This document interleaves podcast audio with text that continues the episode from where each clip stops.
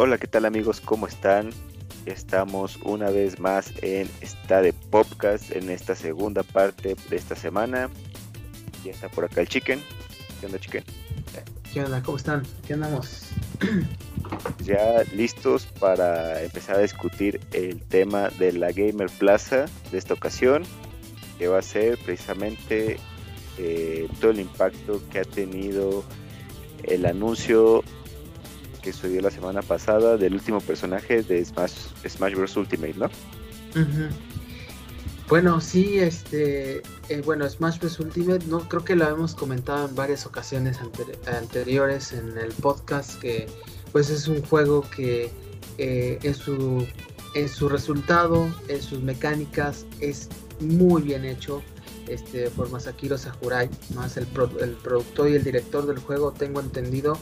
Este, creo que eh, el Smash, Bros. Ultimate, perdón, era una celebración al fin y al cabo de los videojuegos como tal, ¿no?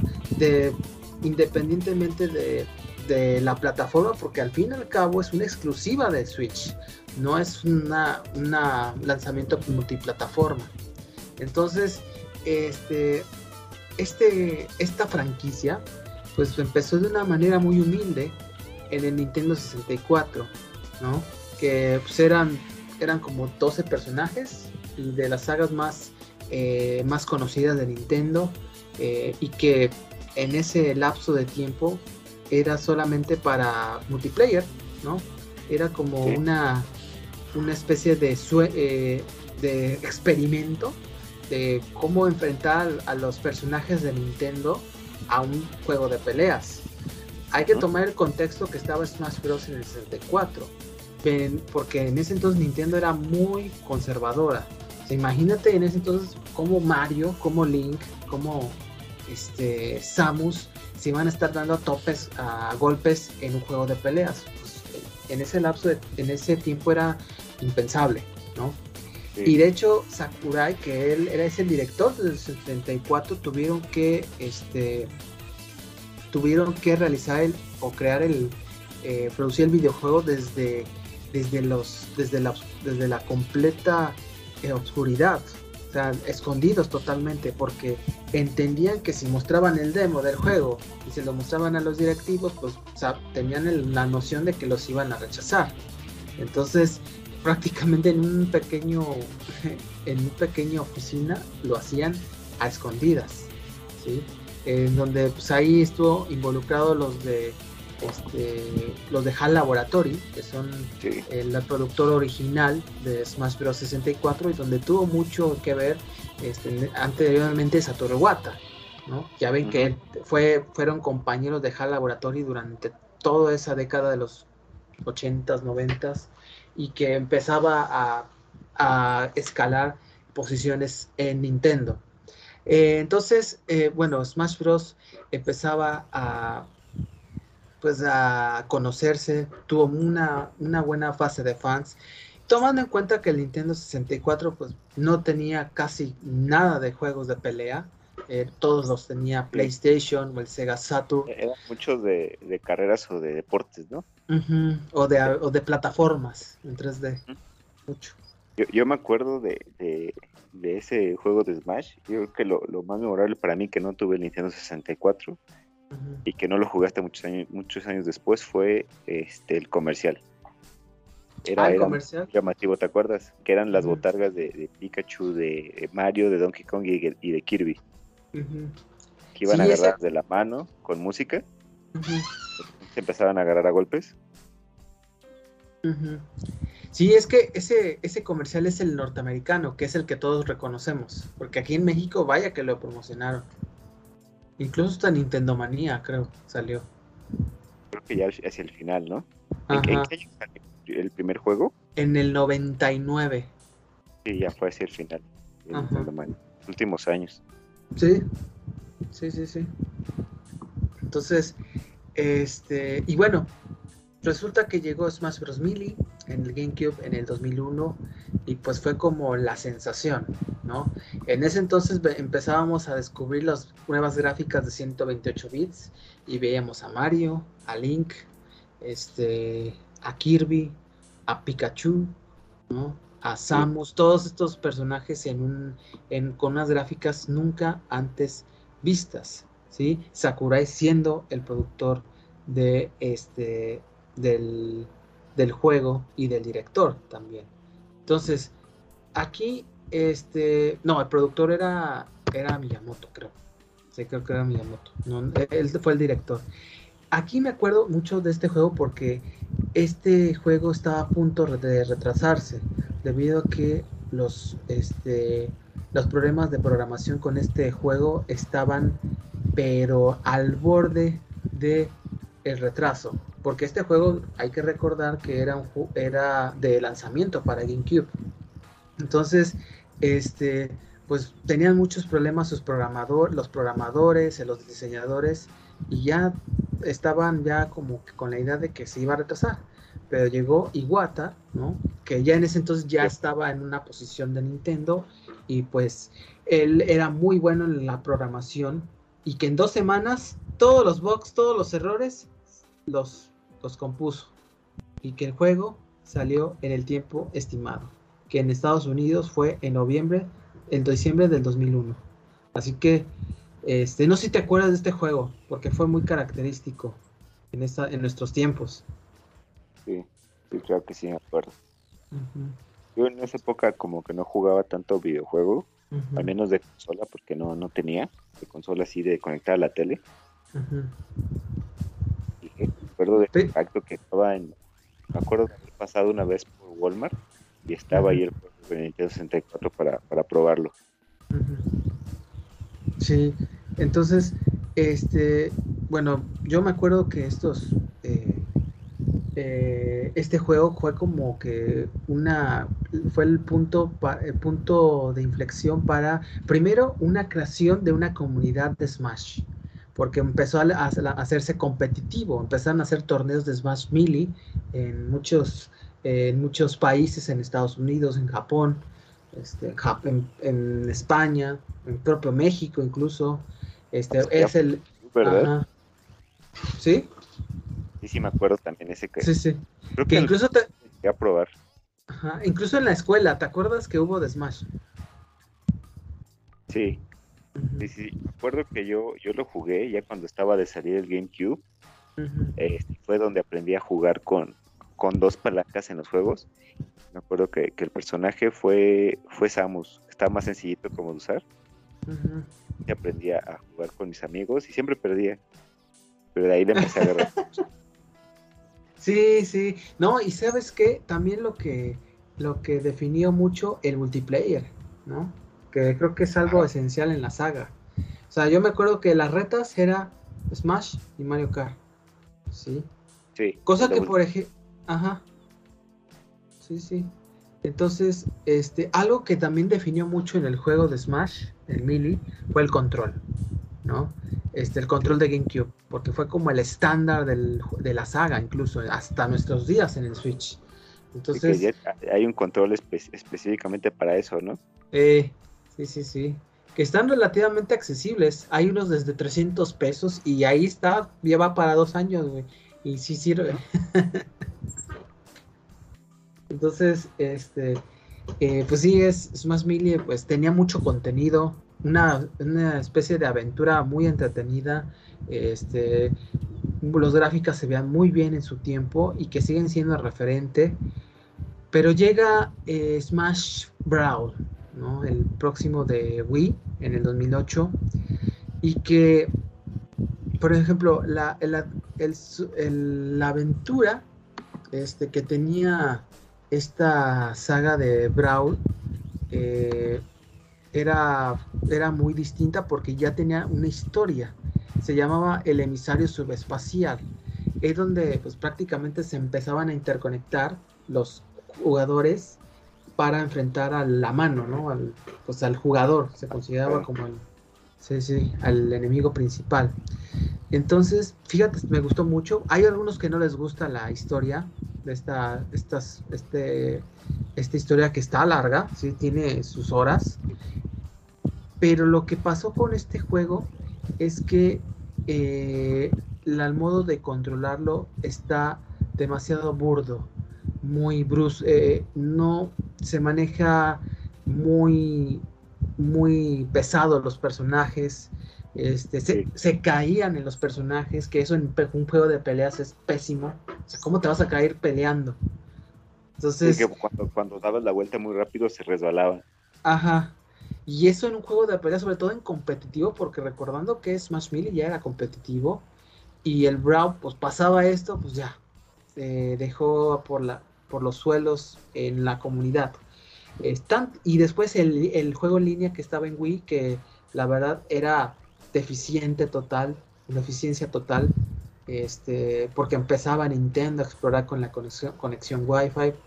Y entonces, como que la comunidad de Smash Brawl, pues muchos no se mudaron a Brawl, muchos se quedaron en Melee, ¿sí? Entonces, y además quitaron varios personajes, ¿no?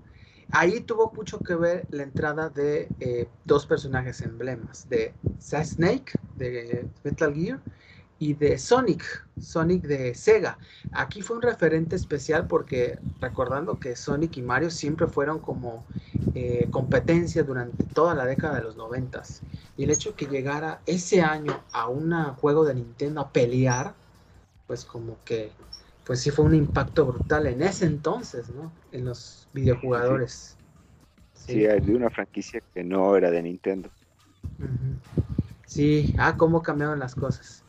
Y bueno, resulta que este, llega las siguientes versiones de Smash em, con las versiones de, bueno, fue la primera vez que ahora adaptaron a dos, a dos consolas, con la pues, de sobremesa y con la portátil. Primero sacaron la de la versión de 3DS, sí, que fue una versión muy, muy satisfactoria, se veía muy bien, era un estilo cel shading la verdad yo lo jugué, pero no me gustaba el control. El control en 3DS. lo tengo, sí. No, no me gustó. No, no me gustó. Lo jugué muy poco. no tenía Wii U. Entonces me compré ese y sí está, sí me gustó. Está bueno, sí está chido. Y se ve bien, ¿no? ¿Cómo ves Wii U? Pues sí, porque lo supieron adaptar muy bien. Le, le pusieron las líneas gruesas a los personajes y lo que no me gustó fue que pues, no tenía las características extras que tenía el, el Wii U, ¿no? Por ejemplo, los escenarios más grandes no los podías jugar ahí. No, eran los más pequeños. Sí. Sí, sí, sí. Y que es lo, atractivo de, de, del Smash es cuando juegas en escenarios muy grandes con cuatro jugadores. Yo creo que es lo, más divertido que hay. Pues sí, sí, sí, cierto. Entonces, este, pues así, así fue este, la adaptación del 3DS muy buena y vendió bastante. Fue la primera Smash en portátil también. Y que después llegó el de Wii U, como un año, medio año después, tengo entendido. Y que pues es un Smash bueno, pero sí pienso que le quitaron mucho contenido. Ya se jugaba mucho mejor, eso sí, casi a comparación de, de Smash. El problema es que, pues, es la consola. Wii U pues, era una consola que vendía muy poco y que fue muy, muy poco reconocido este juego de Smash, ¿no? Entonces, este, pues así fue, pues, el cambio hasta el 2018, cuando llegó el anuncio de los personajes de Splatoon, en donde habían el logo de Smash a fuego, a un fuego, este, en fuego totalmente naranja, eh, prendido y estaban los personajes más importantes de la, de la franquicia, eh, como invitándolos a, al combate. ¿no? Y desde ahí, pues se empezó a dar como una especial conexión, sobre todo con los anuncios del productor, ¿no? que era este Sakurai. Sakurai para ese entonces ya no trabaja para Nintendo ni ahora, ya tiene su propia compañía que es Sora, se llama. Sí. Entonces, desde el Wii, tengo entendido que empezó a trabajar de manera externa y que incluso cuando empezó con la versión de Wii U, eh, empezaba con Bandai Namco. Si ya no lo desarrolla HAL Laboratory, ya lo desarrolla la empresa japonesa, incluso con la versión de Switch. Este, bueno, no sé cómo veas ahora este juego de Smash Ultimate. O sea, ¿qué, ¿cuál es tu percepción de este juego? Lo que ha logrado con los anuncios o los DLCs, por así decirlo, de los personajes pues ha logrado lo que pocos juegos de Nintendo han podido hacer. que es mantenerse vigente durante varios años. Porque así cual, cualquier juego, por ejemplo, los juegos de Pokémon te duran dos años a lo mucho, ¿no? Y la gente los deja de jugar. Los Mario Kart eh, se ven fuerte tres años tal vez. Y este par todavía sigue sacando personajes nuevos. Ha sabido mantenerse actual, este, metiendo características que los jugadores quieren, todos los personajes anteriores y muchos personajes nuevos que también la gente quería ver.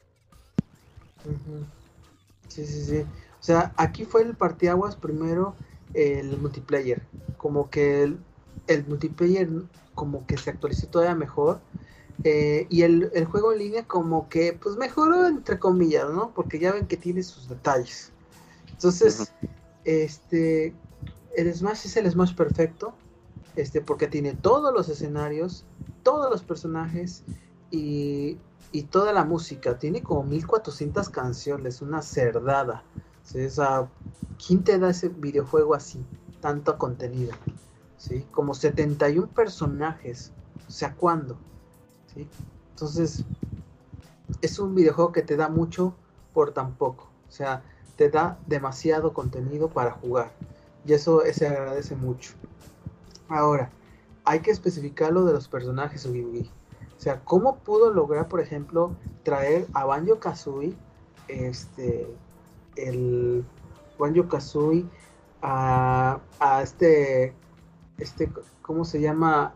El de Minecraft. ¿Cómo se llama el personaje de Minecraft? Ese se me olvidó. Ah, Steve. Steve. Steve, perdón. Este, esos, esos, esos personajes hay que tomar en cuenta que son personajes de Microsoft, son de la competencia ya. Entonces, este, el hecho de que Xbox pues, pudiera, pudiera dar permiso de que estuviera en un juego de Nintendo fue como algo sorprendente, ¿sí?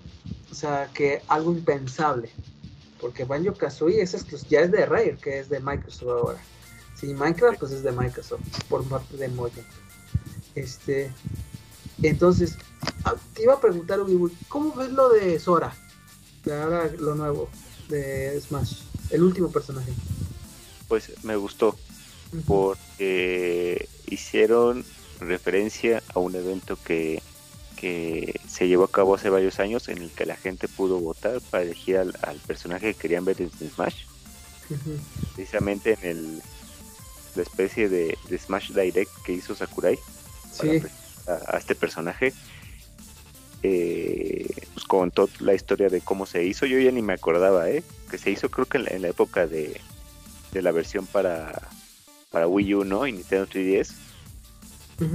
Fue cuando se hizo la encuesta, la gente votó, pero no se dieron a conocer los resultados. No. Explicó que fue porque no querían que la gente estuviera acusando a la, a la empresa del, del, personaje ganador para, para que lo, lo, aceptara, ¿no? Aceptaran meterlo ahí. Entonces ellos estuvieron trabajando igual como tú dices al principio, así como, como escondidas para, para meter ese personaje y llevarlo pues como a terminar el juego en, el, en un punto muy alto, eh, dando el personaje que la gente quería ver, porque de hecho seguía Iwata, Iwata seguía vivo. Sí, sí, sí. Cuando se hizo eso, tenía, tenía muy buenas ideas, cosas de las que apenas estamos dándonos cuenta. todo, el tema de, del Switch, este, de todo el sistema en línea de Nintendo, ahora con, con este personaje de cómo ayudó a, llevarlo acá y seguimos viviendo su legado, eso fue lo que a mí me gustó, que más me gustó. No, deja tú, eh, si eh, con lo demás era complicado, con Sora fue un yo no sé cómo le hicieron estos estos de Nintendo y Sakurai para negociar este que saliera en Smash. Si sabes de ¿Sabes de, quién es el, el, quién es el, el, que tiene los derechos de, de Sora? No es Square Enix, es la propia Disney. Disney es el propietario de todos los Kingdom Hearts junto con Square Enix, pero la mayoría es Disney porque están todas sus franquicias. Y el hecho que haya este dado como permiso para que saliera en Smash híjole, yo no sé cómo lo hicieron. Incluso, no sé si se dieron cuenta que tanto en el trailer como en los anuncios no salen ni el Goofy ni Donald, ni Mickey, que son personajes claves en la saga de Kingdom Hearts. Entonces, por debido a que aquí una de los metas de primero de Smash es que tienen que ser puras, puros personajes de videojuegos. No pueden ser de otros medios, como de caricaturas, de, películas, este, de música, de otros, o de historietas. No, eso está prohibido en esta saga. ¿sí? Eh, y segundo, porque creo que, bueno, siempre hay que considerar que durante mucho tiempo Mickey Mouse, pues fue como la mascota rival de Mario para los niños durante, mucho, durante muchos años.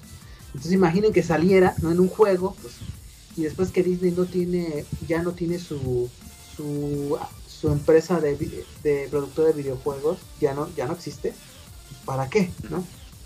Entonces, es un milagro, ¿no? Que estuviera sola. No sé cómo lo ves. Pues sí, digo, yo creo que estuvo muy bien trabajado para cómo cuida Disney a sus personajes y también es una saga que que mucha a mucha gente le gusta, la disfruta mucho, tiene muchos fans y que tardó tanto en terminar. Sí. Aunque creo que lo que te decía de que lo supieron vender muy bien fue que le que van a poder vender el juego en la nube, ¿no? Ah, sí que eso la verdad no me gustó. o sea, entiendo que es una es una franquicia, sobre todo la 3, que es muy difícil ponerla en Switch.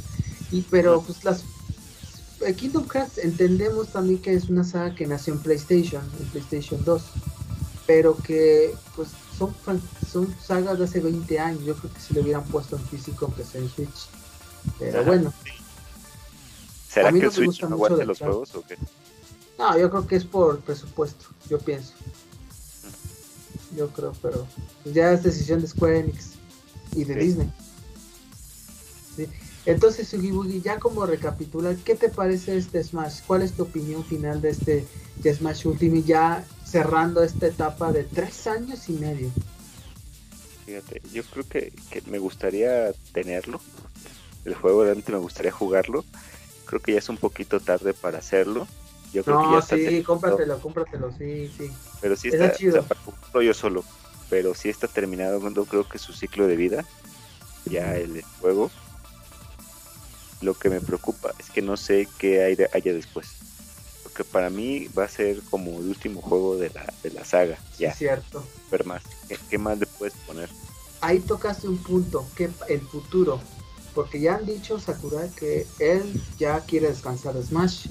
Él ya quiere, incluso ya no trabaja para Nintendo. Él ya cumplió con su excelente trabajo. Y está como una incertidumbre Smash un poquito, ¿no? Porque, pues, ¿qué onda? ¿Van a sacar un port? ¿Van a lanzar una, un juego con los, todos los personajes en Smash en la nueva consola de Nintendo? ¿Qué va a pasar? ¿Qué, es lo que va a resultar? ¿no? Este, ¿Cómo lo van a implementar? ¿Van a hacer la misma metodología de juego? ¿Van a implementar una aventura? ¿Van ahora sí poner buen online? ¿Quién sabe? Ahora sí es una incógnita, ¿no? El punto es aprovechar este Smash, ¿no? Y jugarlo. yo te lo recomiendo, Oogie Este, ahí está el modo de aventura que está agradable, es de peleas. O sea, ahí depende, hay algunos que no les gusta. Este, es como tipo de, como de juego de mesa un poquito. Entonces, este, de tipo eventos y más. Pero pues, yo le recomiendo que es un imprescindible del Switch. Y si les gustan los videojuegos y, las, y los juegos de pelea y multiplayer, es deben de comprarlo sí o sí. El precio, pues, no está eh, muy no está muy barato. Ya ven que son juegos que no bajan de precio. Entonces, para que pues puedan checar una buena oferta, ¿no? Pues sí hay, porque normalmente en esos juegos pues no, no hay ofertas. No, es un precio muy estándar. Entonces, pues bueno, ese, ese sería mi aportación de Smash Ultimate, ¿no? En su cierre. Excelente, chiquen. Creo que, que es algo de lo que nos hacía mucha falta platicar en, en, la, en una Gamer Plaza. Y pues sí, yo creo que vale la pena comprar el juego tal vez nada más por, por ver todo el mundo que han construido sí, sí. años que realmente es una, como el nombre lo dice, es una versión, la, la última, la, la, la mejor versión que va a haber. La, definitiva. la, definitiva. Ah, exactamente. Eso era, entonces. Porque yo pienso que en el próximo Smash yo no creo que estén todos, ¿eh? No, si hay, no, si hay nuevos Smash, que lo más probable es que ya no haya ninguno. ¿Cómo? O sea, que ya, no... Que haya otro Smash. Yo ya no creo que haya otro. O sea, es que yo, o sea, yo, es una franquicia que es gana, se genera mucha, muchas ventas para Nintendo. Van a, van a seguir haciendo, pero yo creo que ya no, no van a alcanzar todos los 80 personajes que tiene. Yo lo veo complicado. Imagínate cuántas licencias tienen que sí. Por ejemplo, el de, el de Sora, yo no creo que esté en el próximo, la verdad. No, para nada. Yo no, creo. Entonces, este, yo no creo que esté el de Persona, por ejemplo. Tampoco. Ni los de Microsoft. ¿sí? No. O sea, está difícil. Entonces, eh, pues hay que aprovecharlo, ¿no? En el momento, este es el más definitorio, cómprenlo si pueden. Bueno, no sé, pues esa es ya mi aportación. Muy bien. Yo creo que ya con eso damos por terminada la, la segunda parte de esta semana. ¿Y algo que les quieras decir, chicken? No, pues nada más que estén ahí al tanto de nuestras nuestras redes sociales en WhatsApp, en Facebook y en YouTube. Está de podcast para que estén al pendiente de nuestro contenido. Este y pues bueno, eh, no sé, eso es como lo que tenía en, como mensaje. Espero que les guste el contenido. No sé si tengas algo, eh, un mensaje, Ubi. Sí, denle like. Todo muy bueno. Muy buena la discusión de esta semana. Entonces denle like.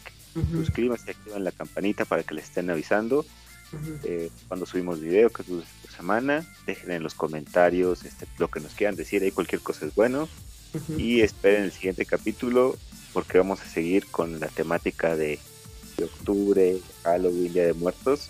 Este, También voy a hacer una, una Gamer Plaza la próxima semana. Un juego que ya te comenté, que compré hace un par de meses y que lo jugué. ¡Hala! No manches, ¿vas a hablar de ese?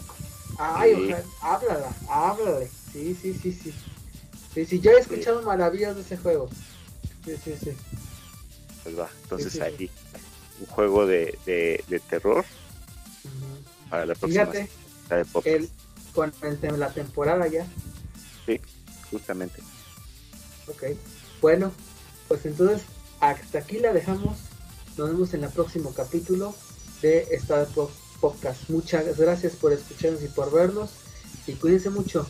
Nos vemos, Ugi Bugi. Nos vemos, chique. Cuídense. Cuídense. Bye.